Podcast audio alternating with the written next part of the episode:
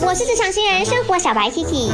今天是 Kiki 重播 day，Kiki 重播 day，每个星期一至五记得收听还有留言哦。Let's play。我是职场新人生活小白 Kiki。其实我正在工作。What？嗯，这位同事，你的音乐是否播的有点太大声？你跳舞会不会跳得太忘我了一点呢？嗯，该怎么办呢、我怎么专心的工作啊？终于下班可以回家了。啊，电梯就这么小的一个空间，你都要开 loudspeaker 听音乐吗？你真的就不在乎其他的人吗？先生，你还要忘记了按电梯？你是要去哪里啊？你会不会也经常遇到这种讲话开 loudspeaker、听歌也要开 loudspeaker 的人呢？哦，真的是遇过一些人，他们讲电话啊，怎么怎样？现在是哇，你就是我我我为什么要听你们的对话呢？其实你们的对话应该是很 privacy 的东西来的，不是吗？为什么要开 loudspeaker 给大家听呢？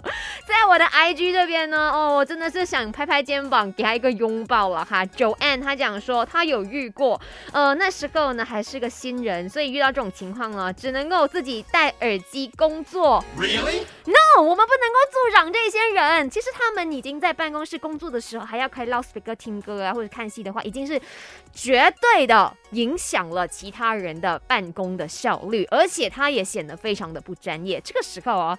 讲真的，可以投诉了的，OK，因为他并没有在认真工作了哈。再来，Sam 也是说，我两个弟弟就是这样的人呐、看戏啊、听歌全部都是要开 loudspeaker 大大声的，在家里头上网课真的很难专注。哦，拍拍肩膀，两位真的是辛苦你们了哈。有些时候真的是要勇敢的站出来，去你知道争取自己的这一个权利跟福利啦。